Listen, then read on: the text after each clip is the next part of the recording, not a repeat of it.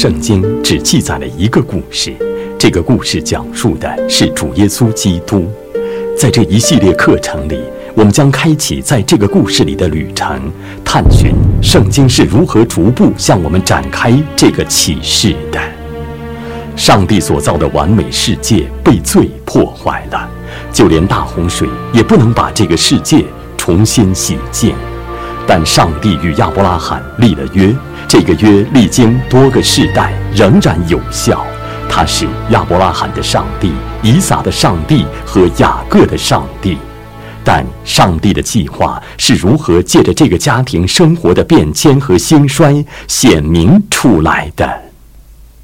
当你读希伯来书第十一章中上帝对于族长们的描述时，他们听起来像当代的基督徒，那是因为只有一群上帝的百姓。在整个历史进程中，他们在同一个恩典之约和同一位救主之下联合起来。我们在同一个身体之中与这些祖先们联合在一起。这正是上帝在希伯来书的最后一节经文第四十节以及第十二章的开头所说的话。这无疑证实了我们在前一刻中所看到的我们与亚伯拉罕的关系。希伯来书第十一章一遍又一遍反复说：“因着信，因着信，因着信，亚伯因着信，以诺因着信，挪亚因着信，等等。他们是信心的伟人，是相信上帝之应许的人。他们生活在约中，信守那约。他们是上帝之祝福的管道。那么，这意味着什么呢？如果你是信徒，那么旧约就提供了。关于你自己家族历史的详细记录，你在读你属灵家族的传统，更重要的是你在读关于耶和华的记述，上帝关于他自己和他百姓的救恩的启示。族长时代告诉我们，上帝的应许和圣约是如何逐步显明的。那么，举个例子，索多玛和俄摩拉在神学方面有什么意义呢？他如何为圣经历史提供了模式呢？上帝应许要赐给亚伯拉罕大片的土地，为什么亚伯拉罕死去时只有很少的产业呢？以撒的故事如何教导了我们关于将要来的基督的真理？关于拣选的教义，我们从雅各身上学到了什么？约瑟临死时为什么如此关注他的骸骨埋葬在哪里这件事？最后，恩典之约如何把亚伯拉罕、以撒、雅各十二支派、基督和当今的每个基督徒联系在一起？在这一课中，我们将要阐释贯穿在族长时代的一些神学主题。我们将要逐步探讨上帝的应许是如何展开的，基督显明自己和救恩的特殊方式。我们从上一课讲亚伯拉罕时停下的那个地方开始，他生命中另一个成为了其余部分圣经中的重要神学主题的事件，与索多玛和俄摩拉有关。索多玛和俄摩拉的毁灭，显明了上帝被邪恶所激起的愤怒、烈怒和大怒。上帝的审判使三座城市成为了废墟、荒场。圣经说，那里到处都是硫磺、盐和烈火，这使那里荒无人烟。当然，你记得罗德，他逃离了索多玛。新约告诉我们，你们要回想罗德的妻子，她是一个不信和不顺服的例子。但激怒上帝的最严重的罪，是索多玛和俄摩拉违背了第一条诫命：除了我以外，你不可有别的神。众先知在许多地方阐明了这一点。我们认为他们灭亡的原因是他们严重的堕落和不道德，但那实际上反映了致使他们灭亡的更深的属灵奸淫罪。上帝使用这个关于他自己的启示，用公义的愤慨和震怒来对待他们，以此作为其余历史的模式。在《生命记》第二十九章二十三节中，上帝使用索多玛和俄摩拉为例来警告以色列：倘若他们违背上帝的约，将会发生什么事？神说他们将会收获上帝的咒诅。后来，上帝再次使用索多玛和俄摩拉的例子来质问以色列，给了他们同样的警告。实际上，在以赛亚书第一章十节中，神把以色列称为索多玛和俄摩拉。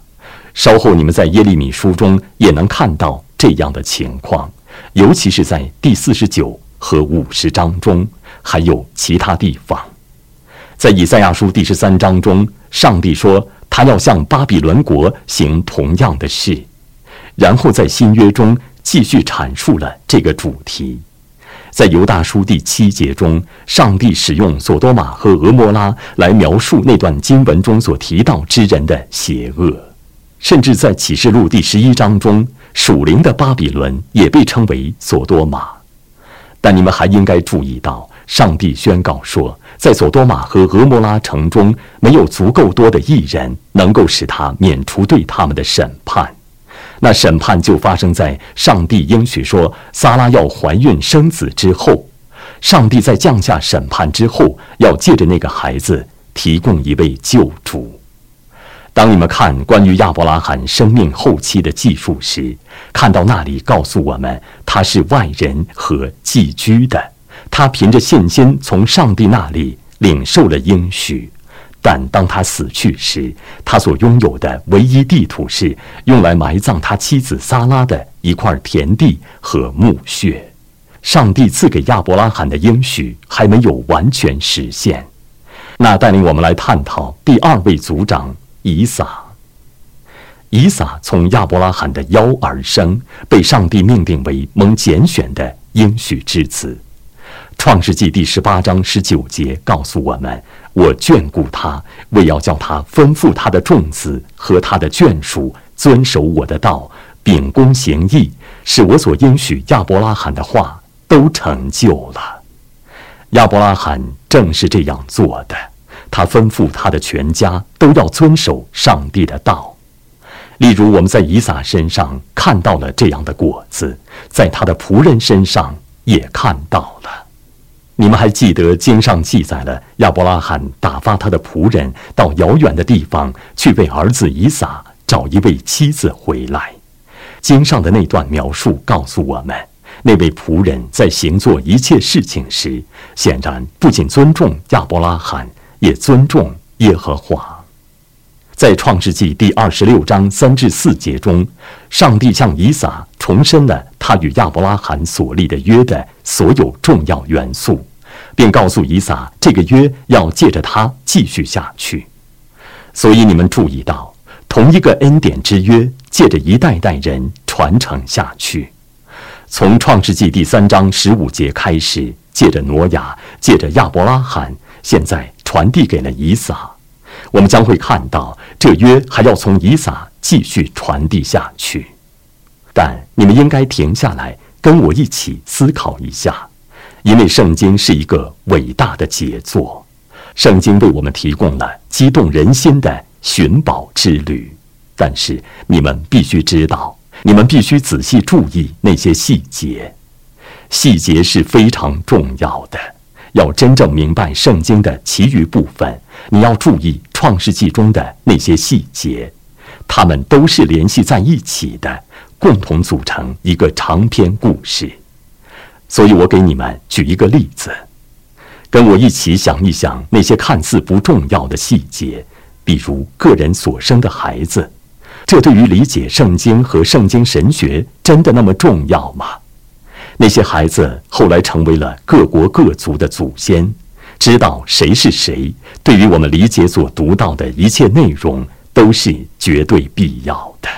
例如，你们在先知书中读到的内容，《创世纪》告诉我们，以实玛利将要成为十二个族长的头，要成为大国。罗德乱伦所生的两个儿子，成了摩押人和亚门人的祖先。关于雅各和以扫，上帝说两国在腹内相争。以扫的后裔当然是以东人，他们形成了不同的种族。这一切都与律法密切相关。各卷先知书都解释了这种状况的属灵含义。这个信息有很多衍生物，同样的原则还可以应用于井、祭坛的位置，以及后来圣经中提到的许多地方。在这一系列课程中的许多课程里，我们都必须探讨我们面前的材料所谈及的这个漫长的时期。我们想要探讨从亚伯拉罕到约瑟时期的所有事情，所以我们不得不忽略许多重要的细节，只专注于几个要点。但要记得，这个课程的目的是为你们提供一些基本的工具、培训和装备你们坚持不懈地学习圣经。我们在以撒身上尤其看到了救赎进程中的顺服这一主题，看到了以撒作为儿子对父亲的顺服，最终是对上帝的顺服。你们知道，他心甘情愿地带着柴到摩利亚山去，他甘愿把自己的生命献在祭坛上。要记得，在那个时候，亚伯拉罕已经很年迈了，以撒可以反抗，但他没有这样做。在四十岁的时候，他顺服了自己的父亲，接受了父亲为他选择的新娘。当然，这一切最终都把我们指向那位至高的应许之子主耶稣基督。他甘愿背负十字架，甘愿为他的百姓舍弃自己的生命。任何人都不能夺去他的生命。他的生命不是被犹太人、比拉多、兵丁或其他人夺去的。在约翰福音第十七章中，基督再次谈到了接受天父赐给他的心腹教会，这一切都在以撒的生命中预表出来了。他表明了顺服这一神学主题。第三，我们需要探讨雅各。雅各是从以撒的后裔中拣选出来的。当你们翻到创世纪第二十八章十三到十五节。就会看到关于上帝赐给雅各的应许之地的描述，这很有趣，因为上帝在第十七章中赐给亚伯拉罕的，在第二十六章中赐给以撒的，和此时在第二十八章中赐给雅各的，其实是同一个应许。在第二十节中，雅各对此做出了回应，那里的“若”也可以翻译成“当”的时候。也就是说，我们心中必须清楚地知道，雅各对上帝之应许的回应，以及对上帝证实他的约这一行为的回应，确实是充满信心的回应。他满怀信心地接受了应许，顺服地回应了上帝。在接下来的两章及第二十九和三十章中，上帝继续祝福了雅各。在整个过程中，上帝都在掌控着那至高无上的计划如何逐渐展开。在雅各身上特别强调的是拣选的教义。我们可以从新约中知道这一点，因为当我们翻到罗马书第九章十到十三节时，我们读到了相关的教导。那里说，还有利百加，既从一个人，就是从我们的祖宗以撒怀了孕。双子还没有生下来，善恶还没有做出来，只因要显明上帝拣选人的旨意，不在乎人的行为，乃在乎招人的主。上帝就对利百加说：“将来大的要服侍小的，正如经上所记，雅各是我所爱的，以扫是我所恶的。”保罗在圣灵的漠视下，给罗马教会写信。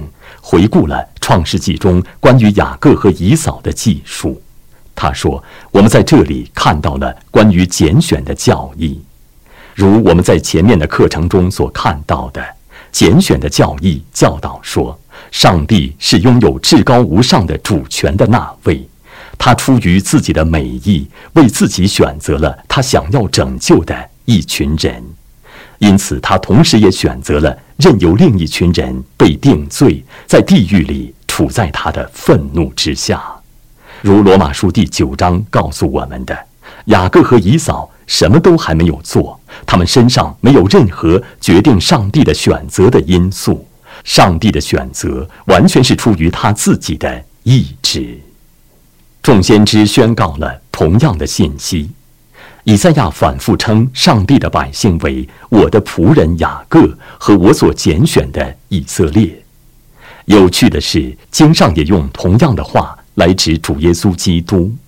例如，在以赛亚书第四十二章中，在那一章的开头，我们读到：“看哪，我的仆人，我所扶持、所拣选、心里所喜悦的。”这指的是主耶稣。以扫是一个被约者的例子，他领受了应许的记号，受了割礼，他拥有约所带来的一切福益。但经上告诉我们，他轻看了长子的名分和上帝的祝福，所以他用长子名分换了一顿饭。他属地的欲望远远大于对属灵之事、属天之事的渴望。在希伯来书第十二章十五到十七节中，作者回顾了关于以扫的这个故事，用它来警告新约时代的教会。那段经文说：“又要谨慎，恐怕有人失了上帝的恩，恐怕有毒根生出来扰乱你们，因此叫众人沾染污秽。恐怕有淫乱的，有贪恋世俗如以扫的。”他因一点食物，把自己长子的名分卖了，后来想要承受父所祝的福，竟被弃绝。虽然嚎哭切齿，却得不着门路，使他父亲的心意回转。这是你们知道的。你们要记得，在这个恩典之约中，既有祝福，也有咒诅，分别赐给守约之人和被约之人。以扫当受咒诅，因为他弃绝和蔑视上帝之约的祝福。当然，以扫接下来继续背逆了他的父亲，与以实玛利的女儿结了婚，违反了上帝关于要分别为圣的要求，违反了上帝禁止他们与他百姓之外的人蛇的后裔结婚这一禁令。另一方面，我们看到了雅各。雅各从以撒那里领受了约的祝福，那祝福是上帝借着亚伯拉罕赐下的。如我们在创世纪第二十八章中所看到的，上帝亲自证实了这一点。上帝尤其借着一个梦证实了这一点。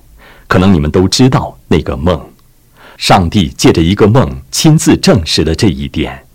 雅各在那个梦里看见一个梯子立在地上。梯子的头顶着天，有天使上去下来。耶和华亲自在梯子以上显现了，那是雅各祖先的上帝显现了。他向雅各重申了赐给亚伯拉罕的关于土地、后裔和祝福的应许。我们在前一刻中已经谈到了那个应许。雅各称那个地方为伯特利，意思是上帝的殿，天堂之门。当然，他不只看到了那个小地方，他看到了更远处，看到了那个地方在应许中所代表的终极含义——上帝的百姓在天上的产业。当主耶稣基督到来时，当他道成肉身时，雅各的这个梦将会成为现实。主耶稣是上帝真正的殿，他是以马内利，上帝与我们同在。你应当注意到，《约翰福音》第一章五十一节对此是怎么描述的？耶稣说：“我实实在在的告诉你们，你们将要看见天开了，上帝的使者上去下来，在人子身上。”所以，主耶稣基督阐明了我们在创世纪第二十八章中所看见的内容与他自己之间的联系。在创世纪第三十二章中，耶和华的使者向雅各显现，并与他摔跤。在摔跤的过程中，雅各说：“你不给我祝福，我就不容你去。”发生了什么事？他仍然坚信上帝在基督里的应许，并接受了祝福。雅各给那个地方起名叫皮努伊勒，意思是上帝之面，因为他仿佛面对面见了上帝。正是在那个地方，雅各领受了他的新名字以色列。以色列的意思是胜过了君王之大能的人，胜过了上帝的人。你们应该知道，他的这个新名字以色列，后来成了整个民族的名字，他所有后裔的名字。他们将要成为大国，人数比天上的星星还多。第四，那带领我们来探讨雅各的十二个儿子，他们后来成了以色列民族的十二个支派的祖先。雅各生了十二个儿子。有趣的是，当你们翻到接近新约末尾处的时候，在倒数第二章及启示录第二十一章，我们看到了关于天堂里的上帝百姓的描述。那里描述了新耶路撒冷，说他从天而降，如心腹装饰整齐，等候丈夫等等。上帝向我们显明了这个新耶路撒冷的一些特性。他在启示录第二十一章中告诉我们，那座城有十二个门，门上写着以色列十二个支派的名字。我们再次看到旧约时代和新约时代，上帝的百姓。联合在一起，在雅各的十二个儿子中，有一个儿子犹大从他玛生了一对双胞胎。当时他玛假装自己是妓女。双胞胎中的有一个叫法勒斯，这个名字的意思是破口。这也很有趣，因为当你们读先知书的时候，将会看到主耶稣被描述为不破口的。这是大卫的直系祖先。时代之后，大卫出现在了这一脉中。当然，后来主耶稣基督由他而出。实际上，在新约圣经的第一章中，即马太福音第一章中，为我们把这些家谱记录了下来。在创世纪第四十九章十节中，上帝清楚地阐明了中保弥赛亚基督将要由犹大这一脉而出。那里说。龟必不离犹大，杖必不离他两脚之间，只等细罗来到，万民都必归顺。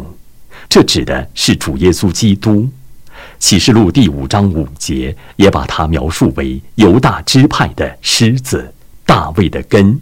他也被描述为被杀的羔羊，受难的仆人。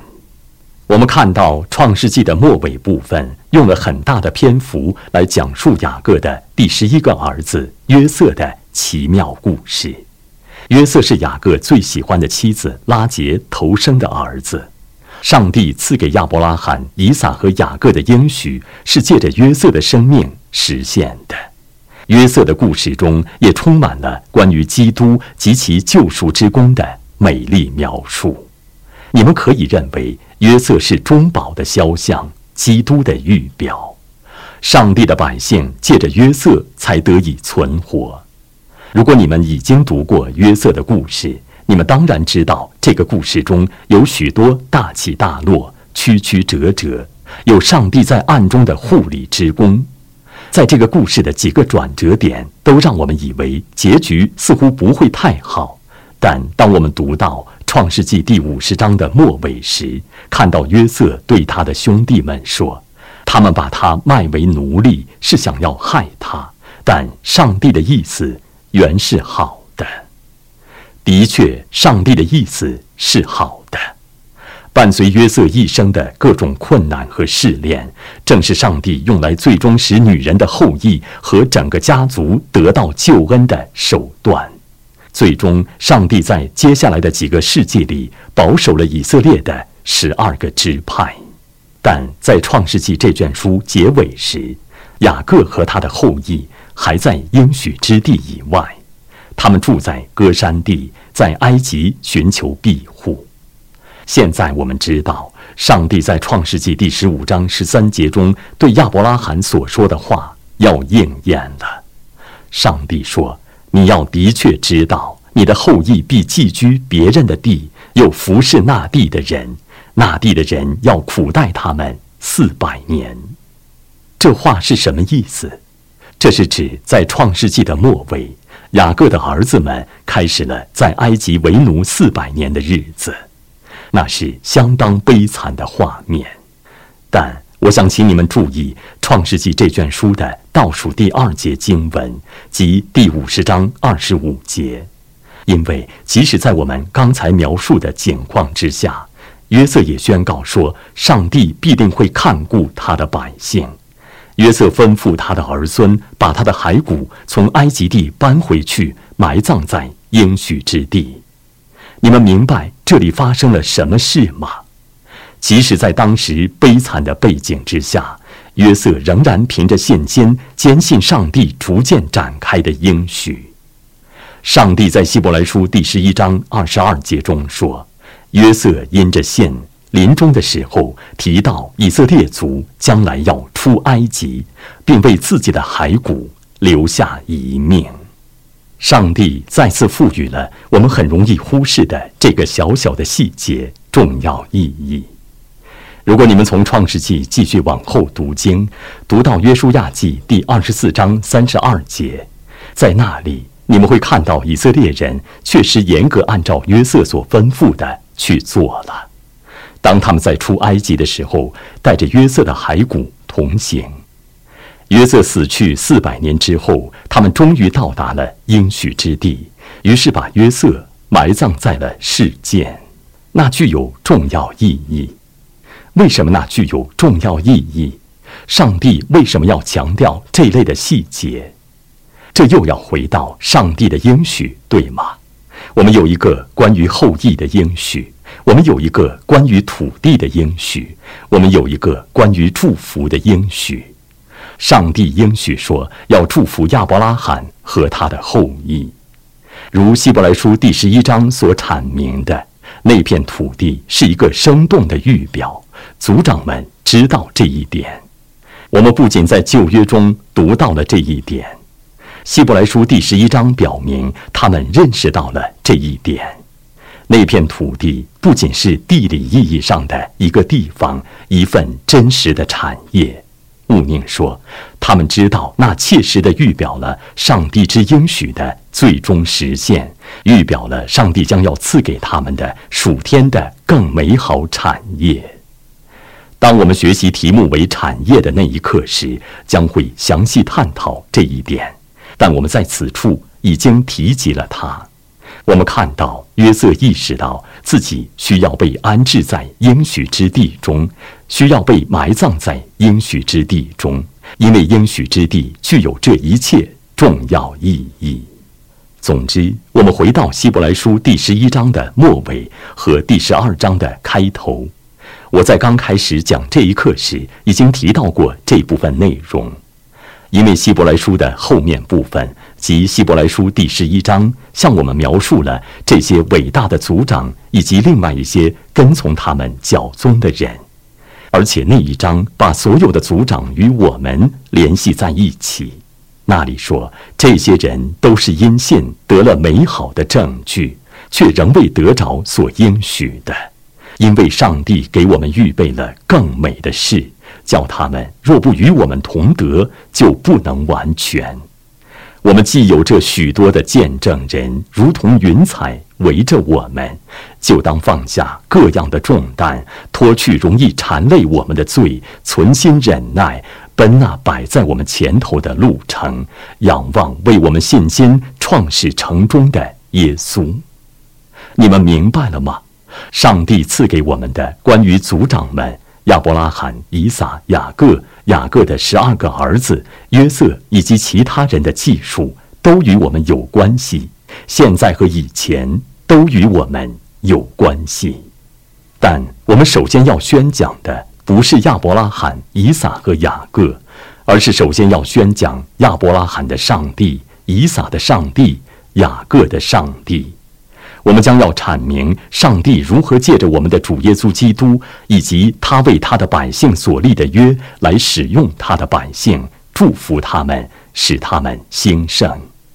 我们已经探讨了上帝逐步展开他的应许过程中的一些重要事件，在下一课中将要阐述族长时代的另外三个人物，他们与我们余下部分的旧约圣经学习有密切的关系。我们希望你们已经因我们在这一课中所探讨的内容而受到鼓舞，下次继续跟罗伯特·麦克利牧师一起踏上学习之旅，更深入地研究圣经神学，并问这个问题：在族长世界里，别的什么地方也显明了基督？